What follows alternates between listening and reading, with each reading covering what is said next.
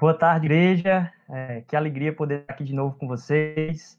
É, vocês acabaram de ver aí, então, esse, esse trecho que está falando a respeito da nossa nova série de pequenos grupos. Isso vai estar começando essa semana e a gente vai passar mais instruções.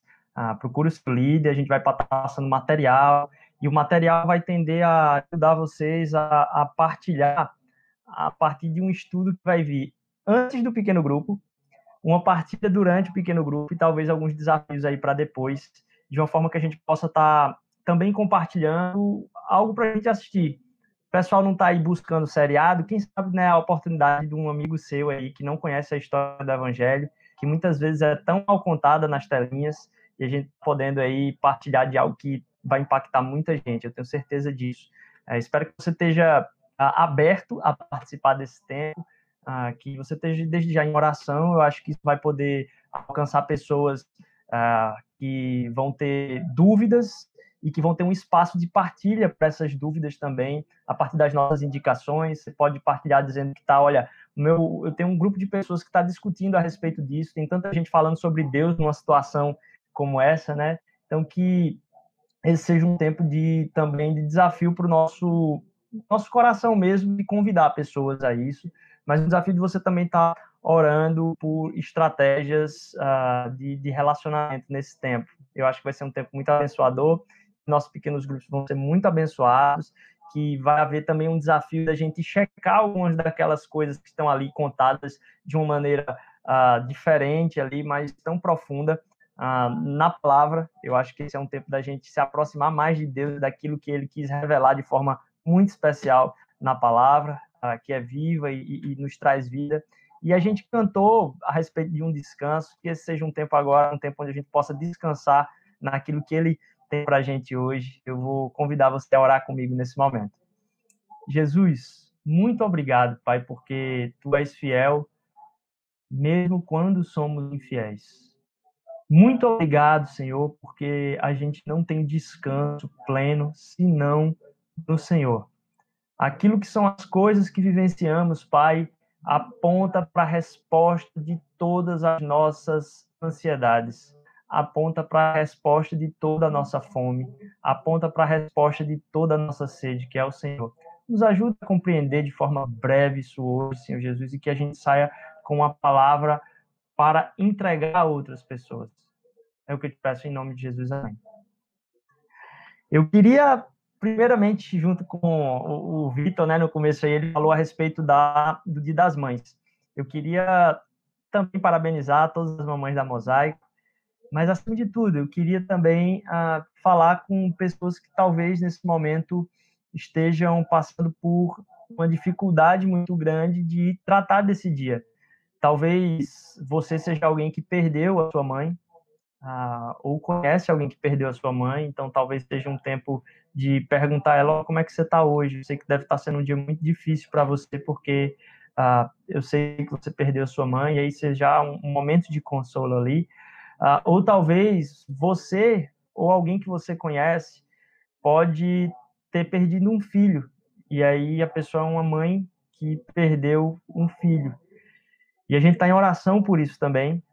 E também pessoas que têm tentado ter filhos e também não tem tido essa resposta, como é algo tão constante na palavra de Deus, a respeito de uma dor que ela, ela existe não por uma perda, uh, mas que é constante na palavra de Deus uh, a respeito da estéreo. Inclusive, uh, a, própria, a própria Maria partilhava na sua família aí de alguém que estava estéreo e aí deu a luz já em uma idade avançada ao João Batista. É como a palavra de Deus refere-se a ela. Disse, olha, ela já estéreo em idade avançada, Deus concedeu isso. É, eu queria que você lembrasse dessas pessoas. A gente fala tanto de alegria, alegria, alegria, alegria, alegria. Às vezes é uma imposição de alegria na vida da gente. É, e a gente não tem a obrigação de se sentir feliz a gente tem ah, motivos de se sentir gratos e alegres, mas a gente não tem a, a, a, resposta obrigatória de sentir aquilo que os outros desejam que a gente sinta. a gente tem motivos para agradecer a Deus e testemunhar do quão glorioso Ele é na nossa vida, e isso nos preenche de alegria. E aí eu queria que você abrisse, já que a gente está falando em alegria aqui, em João, o Evangelho de João, no capítulo 16. Jesus está falando de ir embora. E aí eu queria que você partilhasse comigo dessa leitura, João 16, versículo 22, 21 e 22. Evangelho segundo João 21 e 22. A mulher que está dando à luz sente dores, porque chegou a sua hora. Mas quando o bebê nasce, ela esquece a angústia por causa da alegria de ter vindo ao mundo um menino. Assim acontece com vocês.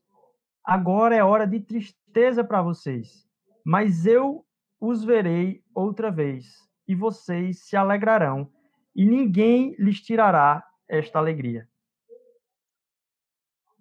Ele fala de algo que vai acontecer na nossa vida que vai impedir que a gente sinta falta. Algo que nos vai ser dado, que vai preencher o nosso ser de tal forma que essa tristeza que talvez por um momento essa fonte vai ser dada sem limites.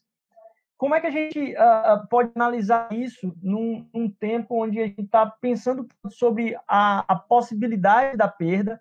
A gente está lidando talvez com perdas de pessoas que são próximas a gente, a gente está lidando com pessoas que têm passado por sofrimentos tremendos, e aí a gente poder falar a respeito de uma alegria que é dada em meio à tristeza, Jesus Cristo como sendo essa resposta a isso, é interessante a gente cogitar de onde é que vem essa alegria de onde vem.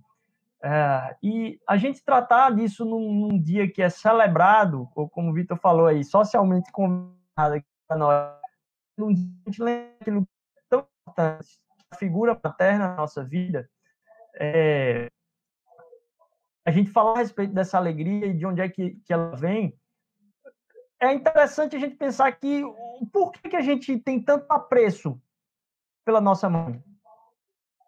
Pode ser que na sua realidade isso nem tenha sido verdade. Talvez você tenha tido alguém que é muito ausente, talvez você tenha tido alguém que, que causou sofrimento na sua vida, mesmo sendo a sua mãe. Mas a figura materna, ela, ela acaba mexendo conosco, seja para o bem ou seja para o mal. Isso porque, vinculado à figura materna, existe uma noção de origem.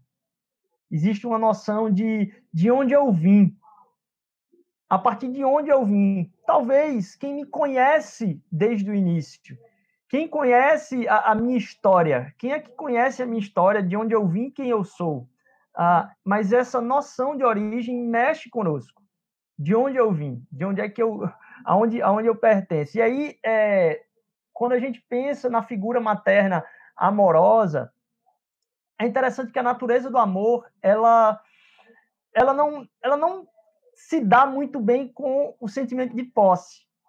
E hoje a gente tem uma confusão a respeito da palavra amor, quando a gente trata o amor como o sentido de posse e não o sentido da entrega. Então, quando você tem um amor muito grande a quem se ama muito, não se tem sentimento de posse. Se é o seu caso de você ter alguém aí na sua vida que foi muito amoroso com você, pensa um pouquinho, quem é a pessoa que mais representa esta figura amorosa na sua vida? Esse banho de afeto que você que você tem na sua história. Quem é a pessoa que mais representa isso? É, a quem se ama não se presta falar de posse muito mais se presta falar de pertencimento. Percebe a inversão? Ao invés da gente estar tá tratando nesse, nessa, nesse relacionamento seguro, nesse relacionamento na música que a gente acabou de cantar de descanso, o amor ele não trata de eu tenho ela, mas eu pertenço a ela. Esse sentimento de origem, esse sentimento uh, por alguém que nos amou uh, de forma profunda, ele mexe conosco de uma forma inversa. Não é que a gente quer ter muito aquilo, é que a gente quer ter o sentimento de pertencimento àquilo. E muitas das frustrações que a gente tem relacionais é porque você sabe que é a sua origem, mas alguma coisa faz com que você não tenha tanto esse sentimento de pertencimento. Você não tenha segurança dessa pertença, porque você não tem a segurança do próprio amor sacrificial de lá para cá. Mas aquilo que se ama se pertence a. Não se tem como posse. E a gente vê as confusões dos relacionamentos amorosos hoje. E muito disso é representado nas canções que são produzidas, onde aquilo que se diz amar, na verdade, se trata como objeto. Faça isso para mim. Vá até esse ponto para mim. E muitas vezes de forma pervertida. Na verdade, tratando na própria letra como objeto, muitas vezes sexual. Ah, e a gente costuma, então, o ouvido a ouvir o amor sendo representado através da posse. E quando o amor é representado através da posse, quando se perde, o que se gera é o quê? É raiva. Por isso que a gente ouve falar nos dias de hoje de tantas, tantas representações de violência a partir de um amor perdido. Tanta violência a partir de algo que eh, se perdeu. Alguém que, olha, eu perdi, vou lá e mato. É, ou então eu faço mal de alguma forma, seja na internet. Quantas histórias a gente não viu de relacionamentos que acabaram e aí a outra pessoa vai lá e tenta machucar o outro por causa daquela perda? É porque há então aí um sentimento de posse, que não é amor, é carência. Quando você tem um sentimento de posse, ele está muito relacionado à sua carência e não ao seu amor. E quando a gente trata de algo que é um relacionamento e um ambiente amoroso, o que se tem é pertença se tem entrega. Como o Marquinhos falou agora, o que se tem é generosidade. Aquilo que parte do nosso coração é uma entrega perfeita. E Jesus, quando estava prestes a testemunhar da entrega plena dele ali na cruz, ele diz: Olha, vocês não vão entender nada. E eu, olha, vocês vão ficar tristes, mas é por um tempo. Porque o que vai vir em seguida é alegria. Aquilo que vai, vai brotar a partir disso, como uma mulher que está em dores de parto para ter o seu filho, ah, o que vai produzir logo em seguida é algo tão maravilhoso. A gente entender, então, esse ambiente no qual a gente é colocado e a nossa origem é importante para a gente discernir qual é o nosso relacionamento com tudo que a gente faz. O que é que está fazendo você perder o seu sono? O que é que está fazendo você uh, talvez ficar incomodado, angustiado? O que é que está fazendo você uh, não sei, ficar um pouco mais cansado da vida e talvez desgostoso de fazer qualquer coisa. O que é que tem feito isso? Qual é a origem disso no seu coração? Você já parou para pensar? Às vezes a gente trata as coisas na ponta e deixa de tratar aquilo que é a origem do processo. Porque este sentimento que está no seu coração, ele vem de algum lugar. E vem de algum lugar o qual você pertence. Os nossos pertencimentos, eles estão trocados. Eles estão muito trocados. E uma coisa me chamou a atenção nesses últimos dias foi a quantidade de pessoas que eu não, é, eu não tive que falar, mas é engraçado como Deus coloca essa palavra no coração a mesma, assim, em situações diferentes, contextos muito, muito diferentes, mas em conversas pastorais, foi uh, uh, muito sui generis, foi muito peculiar a quantidade de vezes que eu tive que perguntar para a pessoa o seguinte: Você já falou para Deus isso? A pessoa vem falar comigo, ela vem conversar comigo a respeito de algo que ela está passando, uh, e como ela está infeliz, e ela não falou com Deus. É como se houvesse duas realidades se caminhassem dois caminhos paralelos. Como se aquilo que Deus pode resolver está num sentido e aquilo que Deus não pode resolver, eu estou tentando trabalhar naquilo que Deus não pode resolver. A gente falou semana passada a respeito de figuras a respeito do coração uh, e de um coração no escuro. Isso é uma ponte, e eu estou fazendo um interlúdio hoje aqui, para um, uma série que a gente vai começar na próxima semana. Eu queria que você também tivesse em oração por isso. Perceba, a gente vai começar uma série no pequeno grupo e a gente vai começar uma outra série na igreja e na, na, na nos cultos do domingo. E eu acho que isso aqui vai se completar tanto. Ah, e o nome da série que a gente vai tratar é onde está Deus? Nesse momento, onde está Deus? Como é que eu encontro Deus num momento como esse? Talvez isso seja a pergunta de muitos dos seus amigos, que nem conhecem a Deus e têm raiva dele não existir. É, onde está Deus? Como é que a gente pensa a respeito de onde ele está? E uma das figuras que a gente usou para o, o, capítulo, eu vou chamar assim, o capítulo anterior a essa, essa próxima série, hoje a gente está no interlúdio aqui, foi, foram corações no escuro. Corações que estão no escuro e imagens desse coração no escuro. Uma das imagens era a respeito da figura do garçom. Se você ainda não ah, sabe que imagem é essa do garçom, você pode checar lá no nosso podcast para depois ver qual é essa imagem do garçom, quais são as mesas que estamos servindo, quais são as mesas que ah, ah, nós temos por responsabilidade a comanda. E aí ah, tem um, uma outra imagem que eu não falei na semana passada, que é a respeito do pai e o filho, e quando o pai coloca o filho para resolver um trabalho de casa. O pai está montando um estante em casa, está resolvendo alguma coisa na parede, está mexendo em alguma coisa do carro, e aí ele coloca o seu filho, a sua filha, ah, para mexer naquilo ali.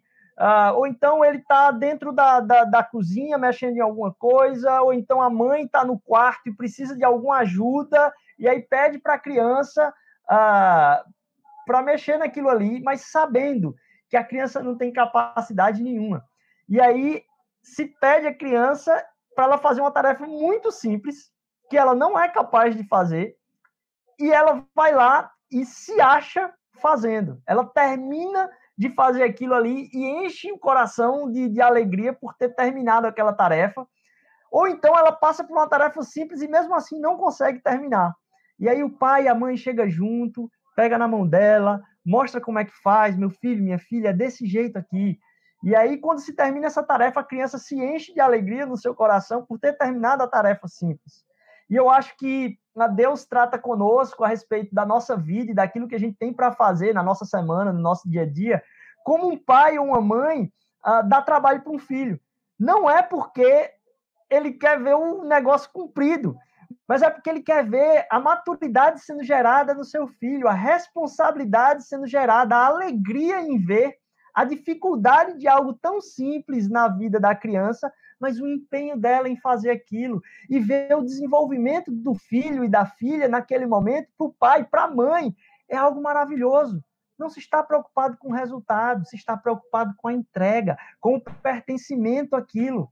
Então, quando a gente ouve falar a respeito de como Deus trata conosco em amor, em carinho, em cuidado, é, é, é, muito mais no sentido de não ele dar uma tarefa, uma imagem ao nosso, ao nosso coração, a responsabilidade de onde a gente está, não como algo que a gente tem que fazer porque Deus precisa de mim. Olha, Deus não precisa de nós.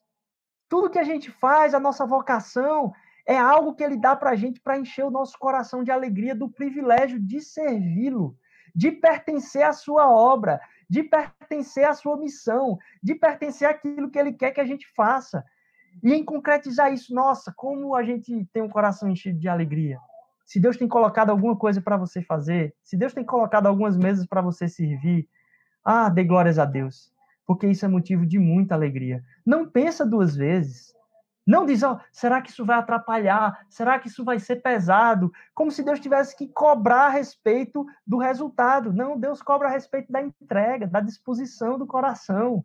Ah, porque Ele quer ver a sua alegria sendo forjada nos tropeços, como aquela criança que está engateando e tropeçando ali, o pai não bate na criança que está aprendendo a engatinhar, porque ela tropeçou ali naquele, momento que se levantou. Ele fica alegre e ri com a queda, entendendo que aquilo é parte do desenvolvimento. Triste se ela achar que ela existe para a sua queda. Ela existe para caminhar. E o pai e a mãe estão tá ali para ajudar ela nessa caminhada. Então, quando a gente falou, então, na semana passada, a respeito de corações no escuro, a gente tem que entender que nesse escuro Deus está trabalhando conosco, gerando maturidade em nós nesse processo. Num cuidado materno. Ah, e, e a gente conseguir entender isso faz com que a gente pense a respeito do desejo de Deus de fazer a gente aproveitar da alegria que Ele quer nos dar. Porque a gente fica trocando essas alegrias por alegrias que a gente pensa que tem como se a gente soubesse de algo a mais que Deus, como se a gente tivesse os nossos momentos, como a gente estava falando agora há pouco, com Deus, e dizer, ó, oh, Deus, não, isso aqui tu não consegue resolver, não. Então, isso aqui eu vou resolver. E aí, quando a gente tenta fazer isso, a gente está caindo na nossa própria cegueira espiritual de entender que, olha, o que Deus está colocando para a gente é para produzir algo em nós. Através da nossa generosidade, Ele não quer produzir generosidade na nossa vida para que Ele supra o outro. Ele quer que a gente entenda o caráter dele sendo forjado na nossa vida para que, através da nossa generosidade, o caráter dele seja forjado em nós e revelado ao outro também. Então, que a gente perceba primeiro que, entendendo esse tempo que a gente falou de tal com o coração no escuro, nos leva então a entender onde é que está Deus nesse processo todo, o que é que ele está fazendo com isso. Isso aí são uh, talvez dúvidas aí para o próximo capítulo aí dessa série que a gente vai começar e eu te convido também a já se colocar em oração, pensar em quem é que está se perguntando nesse momento, onde é que está Deus. A gente vai conversar sobre isso uh, de várias formas em vários uh, episódios da Bíblia, ao mesmo tempo que a gente vai estar tá vendo durante a semana a história daqueles que seguiram Jesus e perceber através dos seus olhares, através da sua vida, seu testemunho, quais foram os sentimentos de quem estava naquela época, nos nossos pequenos grupos. Essa semana começaremos com isso. Mais informações você vai receber aí através do seu WhatsApp. Se você não tem o WhatsApp da igreja, por favor, anota o WhatsApp da igreja. Ele já foi colocado aqui, mas ele está aqui do lado da tela. Você pode de novo anotar. Você precisa adicionar esse WhatsApp como seu contato para você receber as informações da igreja. Eu te convido a fazer isso também. Você pode também tirar dúvidas através, através dele não só nesse momento, mas também durante toda, toda a semana. E aí a gente vai começar a falar a respeito de onde está Deus e presenciar nos nossos pequenos grupos a caminhada de Jesus aqui na terra enquanto Deus. E a gente pensando sobre, olha, então eu tenho um pertencimento a Deus. Eu não escolho qual é a, a hora que aquele que me ama eu posso tê-lo, porque é ele que me tem. E a gente falou um pouquinho disso há duas semanas atrás eu tenho um sentimento de pertença, não de posse em relação a isso. Sabe por quê? Porque aquilo que eu possuo me possui. Aquilo que eu possuo me possui. Mas aquilo a que eu pertenço deveria existir para me libertar. Eu vou explicar de uma forma mais, uh, talvez, clara. Aquilo que você tem dificuldade de ceder, que é seu, é sua posse, você tem dificuldade de ceder aquilo que é a sua posse, é porque você é que é posse dela. Ela te controla. Se tem algo, alguma coisa na qual você tem dificuldade de entregar, tem dificuldade de abrir mão, tem dificuldade de soltar, é porque, na verdade, aquilo ali mexe contigo de uma forma que é você que pertence a ele ou a ela. Na verdade, muitas vezes é a isso. Algumas coisas e algumas relações são colocadas na nossa vida para que a gente tenha pertencimento. Não é para que a gente ah, ah, não tenha nenhum apreço e morra em afetividade, que a nossa afetividade vá ao zero e tanto faz, tanto fez. A gente ah, ah isso nos nossos relacionamentos. Não, mas esses relacionamentos são colocados como propósito de Deus, para que a nossa relação seja de gratidão a Deus, primeiro, mas também de pertencimento àquele relacionamento. Entendendo aquilo como uma dádiva de Deus, e eu vou chegar nisso já já. Normalmente, aquilo que a gente tem por posse é o que nos possui. A gente está tão preso àquilo que a gente tem posse que a gente, se perder, mexe com um pouquinho de nós. Aquilo acaba sendo o dono de nós mesmos e não a gente o dono daquilo. E a gente fica nessa briga de posse pertencimento, ser dono ou não ser dono. Ah, e eu estou trazendo essa provocação aqui para você, para colocar no seu coração aí uma semente de entrega. Uma semente de entrega sua a Deus. Você pertence a Deus. E mais do que isso, deixa eu perguntar: Uh, de onde é que você vem? Talvez seja uma pergunta que está relacionada com a sua identidade e quem é sua mãe, por exemplo, no dia especial de hoje. E eu não sei como isso mexe com você. Pode ser para bem, pode ser para mal. De onde é que vêm os sentimentos que mexem com você? De onde é que vem sua alegria, por exemplo? Eu estava comentando que há pouco, é, é, a, essa semana e a passada, eu estava falando muito a respeito de: olha, você já conversou com Deus sobre isso? Você já conversou com Deus de forma séria sobre aquilo que você está sentindo? Ou você ainda tem dividido as coisas que são parte da vida com Deus e as coisas que Deus não tem nada a ver? Porque a sua vida toda é dele. Eu estava lembrando de Luiz Gonzaga, em seu grande clamor. Ó, oh, eu levantei e eu perguntei a Deus: por que tamanha judiação? Por que tamanha judiação? Nesse momento de derramar do coração ali a respeito da dor e sofrimento e a injustiça do sertão, você pode ver essa representação na Bíblia de várias vezes nos profetas clamando por seu povo e seu sofrimento. E no Egito, Deus ouve o clamor do seu povo naquele momento. Mas perguntar isso a Deus parece às vezes que ah, soa como uma ofensa, e talvez isso soa como uma ofensa para você. E você tem dificuldade de levar algumas coisas a Deus. Porque para muitas coisas, talvez na sua vida, Deus não é a origem. Deixa eu dizer, Deus é a origem de tudo. Ele é o Alfa e o Ômega. A ele pertence a origem de todas as coisas. Se tem alguma coisa que você não entende, para sanar esse problema, não tem outro lugar para o qual você possa correr a não ser ele. Então, deixa eu fazer uma pergunta para você nesse momento. Naquilo que está mais te amedrontando, onde está te dando mais desconfiança, você já foi a Deus? Você já foi perguntar a Ele? Porque deixa eu perguntar a você, talvez você está precisando resolver algumas coisas aqui, como se você não fosse uma criança, ao qual Deus está dando um trabalho especial para que você desenvolva. Não, você acha que você é o adulto que está resolvendo o problema aqui. Depois de você resolver o seu problema, aí você volta à sua vida espiritual com Deus. Como se você fosse capaz de resolver alguma coisa. Como se você não fosse ou não pertencesse a Ele. E aí você está precisando primeiro resolver isso aqui para ter a alegria e aí, quando você tivesse essa alegria, você fosse a Ele. Deixa eu perguntar de novo para você. Quem é que tem esse sentimento de pertença na sua vida? Ou o que é? Porque talvez seja uma posse. Mais ainda, uh, Deus pode ser aquele que vai curar a tua angústia sem te dar aquilo que você sente falta. Porque Ele é tudo. Ele é a resposta de tudo. Então, você ir a ele, você vai ter o retorno de tudo aquilo que você precisa, porque tudo aquilo que você precisa é ele.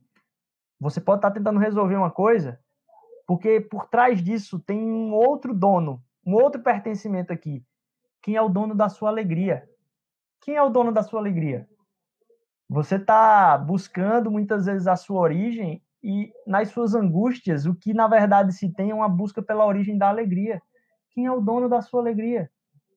Quem é que detém a sua alegria? Eu me lembrei da figura do Popeye, né, que tem a força no espinafre. É, e aí você pode estar tá pondo a sua força e a sua alegria em uma outra coisa, quando a palavra de Deus diz claramente: olha, a alegria no Senhor é a nossa força. Você não vai ter força através de se preparar simplesmente uh, fisicamente para algo. O que dá força para a gente é a alegria. Por isso que umas semanas atrás a gente estava falando que o cansaço está relacionado com as frustrações. O cansaço não está relacionado com o peso físico. Com o peso físico tem sono. Ah, mas a alegria em Deus, a alegria no Senhor é a nossa força. Sabe por quê? Porque é Ele que é o dono da nossa alegria. Você tem que tirar ah, das mãos daquilo que são as suas posses, a sua alegria, mais do que isso, você tem que tirar das mãos daquilo que possui você, mesmo sendo suas posses, tira da mão daquilo que são suas posses a sua alegria, porque o dono da sua alegria é Deus.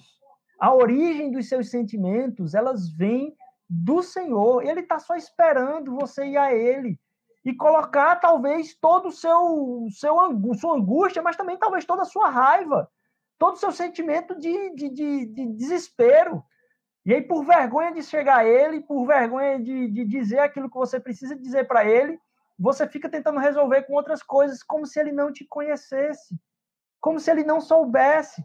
Porque, deixa eu dizer, a origem dos seus pensamentos, elas podem ter a, a, a não só a raiz sanada, mas curada por uma alegria que não se acaba nele. Olha, por um momento vocês podem ter tristeza, mas eu vou fazer uma coisa aqui que é uma fonte infindável, assim, não acaba essa alegria. O problema é que você pega essa alegria e tem ela por posse. E agora você acha que o dono da posse dessa alegria é você.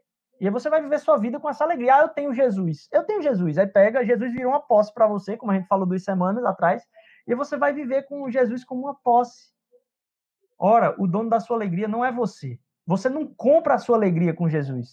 Ele é o dono da sua alegria. Ele é o dono da sua vida.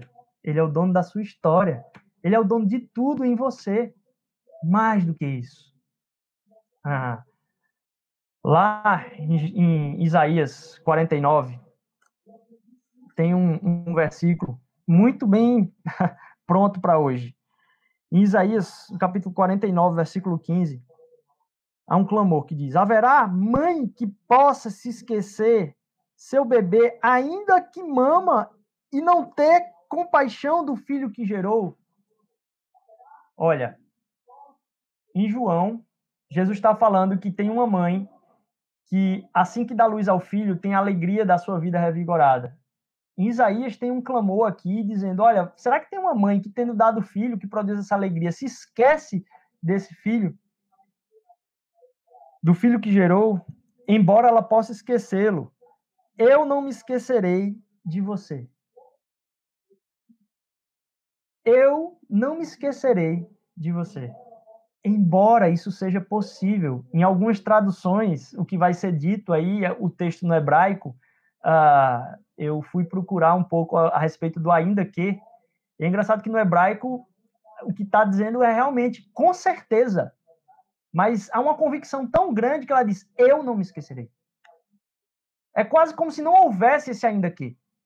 Ele diz: Olha, pode ser que se esqueça, eu não me preocupo nem em dizer o mais. Eu não me esquecerei. O dono da sua alegria não se esquece de você. Ainda que tudo que pareça ser sua origem, tudo que pareça ser aquilo que te traz conforto, tudo que pareça ser aquilo que te traz descanso, como a gente cantou, olha, seguro eu estou nos braços daquele que nunca me deixou. É engraçado que a gente nasce e vai para os braços de nossa mãe. É o que normalmente acontece. E é triste perceber que há injustiças no mundo a ponto de mães deixarem filhos sem braços.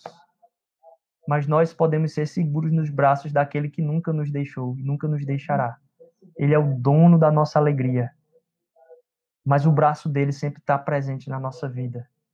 Porque ele não só é o dono da nossa alegria, eu não pego a alegria com ele e vou usar, ele é o dono dela, ele é a origem dela, a alegria no Senhor é a nossa força, é isso que nos traz vigor. E mais do que isso, ele é aquele que nunca nos desampara. Ele é aquele que nunca vai nos deixar de dar consolo. Como Luiz Gonzaga, eu e você precisamos ser sinceros para aquele que é a origem de todas as coisas. E precisamos ir até ele, talvez confessar algumas decepções que tenhamos com a nossa história. Será que você tem decepção com a sua história? De onde é que você se sente desamparado? Será que a sua mãe ou alguém da sua família, que, ou alguma figura da sua família, não te deu o retorno que deveria? E você se sente desamparado? O que a palavra de Deus diz é: olha, eu não te desamparo. Mas eu não te desamparo do teu jeito. Eu não vou arranjar as coisas que você deseja, porque as coisas que você deseja e quer possuir te possuem. Deixa eu te dizer, você me pertence. Quando você se entrega nos braços daquele que te pertence como um bebê que é acalentado ali pelos braços da mãe que o ama, você encontra descanso.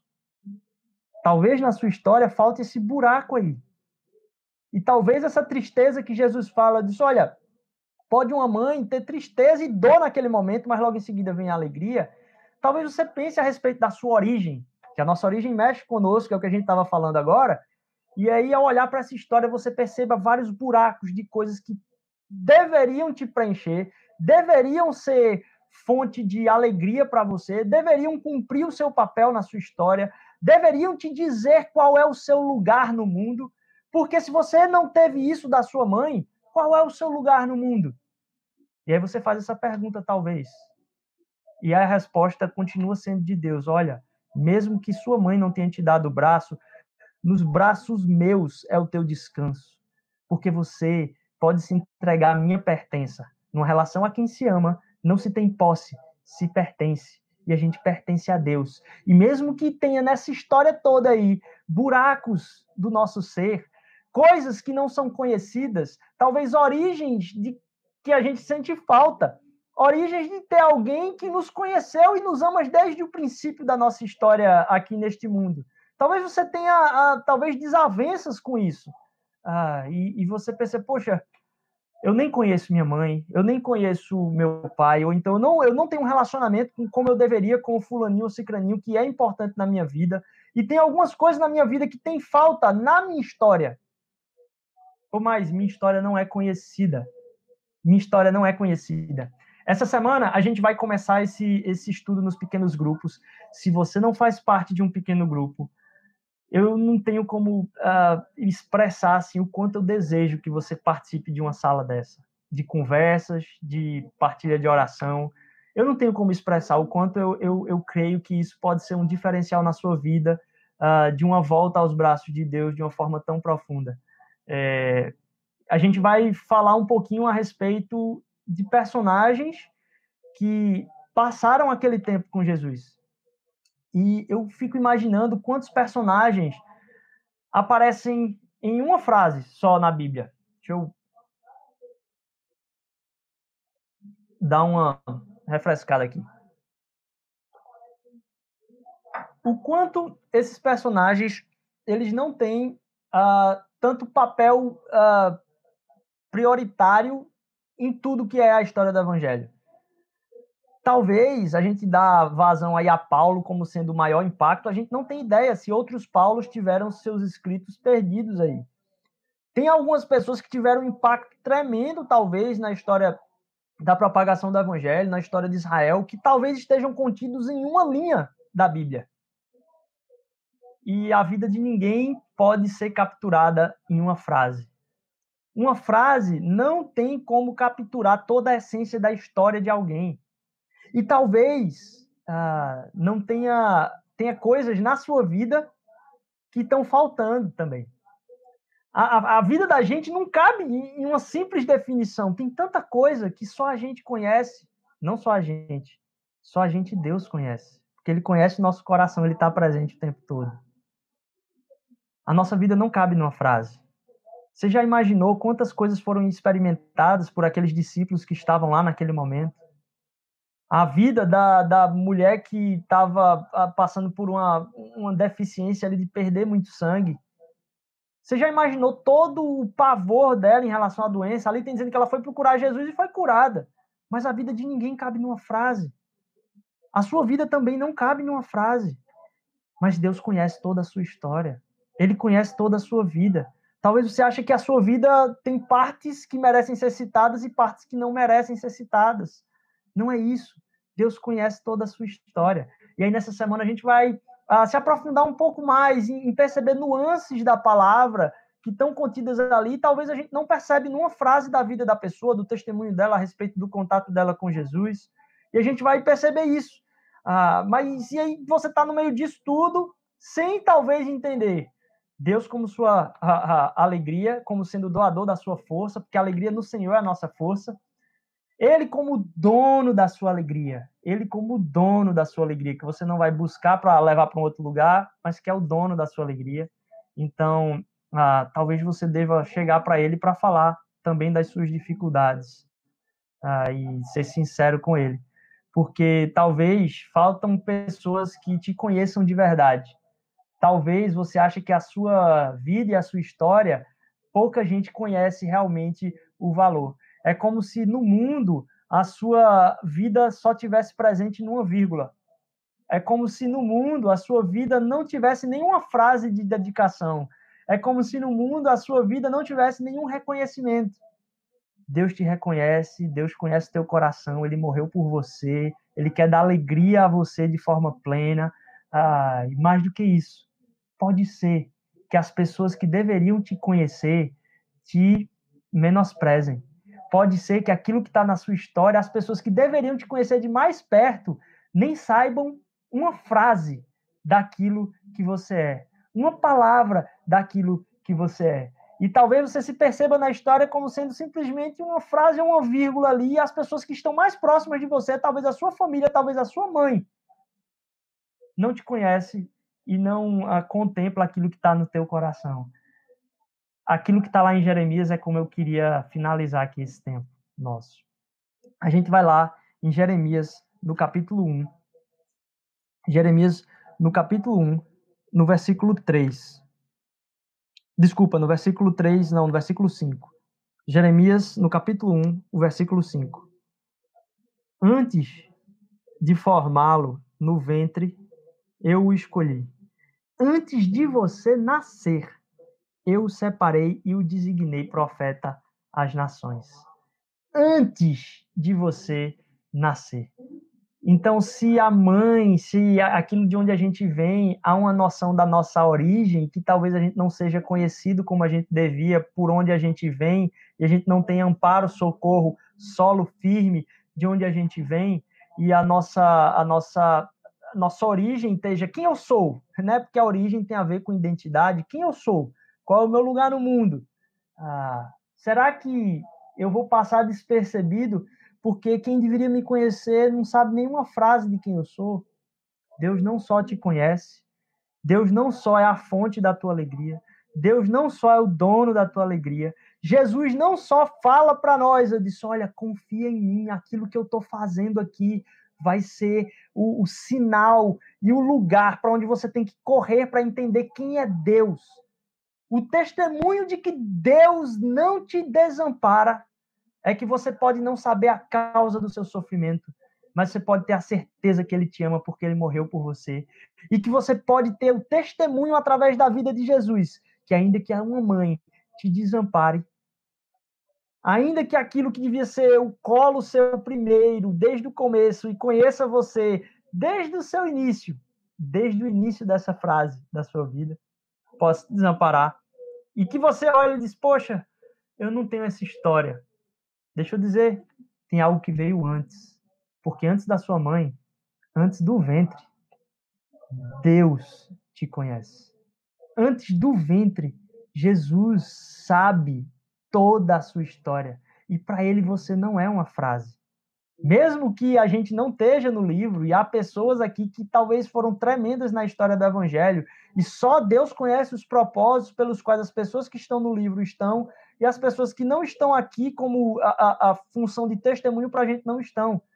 Mas Deus conhece eu e você. Ele conhece a sua angústia. Ele sabe, se você dizer, não, eu não quero falar isso para Deus. Ora, ele conhece mais do que você o porquê você está sentindo isso e o que deve ser produzido no seu coração. Porque não só ele te conhece, ele te conhece antes da sua mãe. Ele te conhece antes do ventre.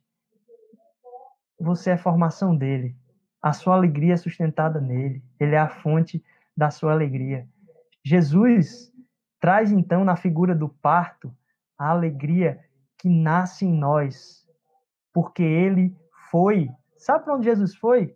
Ao profundo, ao ventre da terra. É como a palavra eh, se refere a, ao tempo de sofrimento, dor e, e, e aniquilação de relação, ou, ou, ou ah, vamos dizer assim, tempo, uh, o temporário da ausência da percepção de Deus na vida de Jesus ali, quando ele grita, Pai, por que me abandonaste? É como se Jesus tivesse ido ao ventre. E agora ele pode fazer nascer alegria em mim e você. Por causa disso, o que brota em mim e você é uma alegria da qual não tem fim. Porque eu não pego essa alegria e levo. Ele é o dono da minha alegria, ele é o meu dono, ele me ama, eu pertenço a ele ele não é minha posse, mas ele me conhece. Em, em seus braços é o meu descanso. E ele me conhece antes mesmo do ventre me conhecer, antes mesmo da minha mãe me conhecer, antes mesmo de estar nos braços de alguém, Deus me carrega na eternidade em seus braços. Que Deus possa revelar cada vez mais ao seu coração a sua origem, que não está nem na sua mãe nem mesmo no ventre. Que ele revele a sua identidade, que não está naquilo que partilha aqui da história, e que ele revele a sua alegria, porque ele é o dono da sua alegria, o provedor dela, é ele que faz nascer isso em nós. E o sacrifício de Jesus é algo que a gente tem que olhar para ir buscar isso, porque através daquilo ali a, a gente pode ter a fonte e a busca infinita daquele que produz alegria na nossa vida. Que Deus nos abençoe nessa semana que você possa estar em oração por esse tempo, onde a gente vai ver personagens que talvez a gente só pegou uma frase da vida deles ali, mas tem nuances que a gente pode perceber mais, que o seu pequeno grupo possa estar engajado disso. Talvez você assista junto. Talvez você pare no meio do pequeno grupo, diga assim, pessoal, vamos parar aqui a oração agora, a gente faz oração, assiste o seriado e depois a gente vai para as perguntas a respeito dele. É, talvez você indique isso para o seu amigo, para que ele possa partilhar disso com você que você esteja orando por isso, para que você conheça essa história também, mas para que você se reconheça naquele que é o dono da história, como tendo uma preciosidade na sua história, e que a gente possa também estar se preparando para meditar a respeito de onde está Deus. Ele é o dono da história. Que Deus te abençoe, que Jesus se revele como sendo aquele que está presente ao seu lado em cada momento, que foi assim que a gente começou o culto hoje, celebrando aquele que está presente ao nosso lado mas que ele está presente ao nosso lado antes mesmo da gente vir ao mundo. Que Deus te abençoe, que você seja uma bênção e que você faça nascer também alegria na vida de outros, na medida que virtude de Deus é encontrada em você por aqueles que passam perto de você. Que a gente entregue nossa vida cada vez mais naquele que pode ser o nosso braço de descanso para a nossa vida. Amém. Deus te abençoe.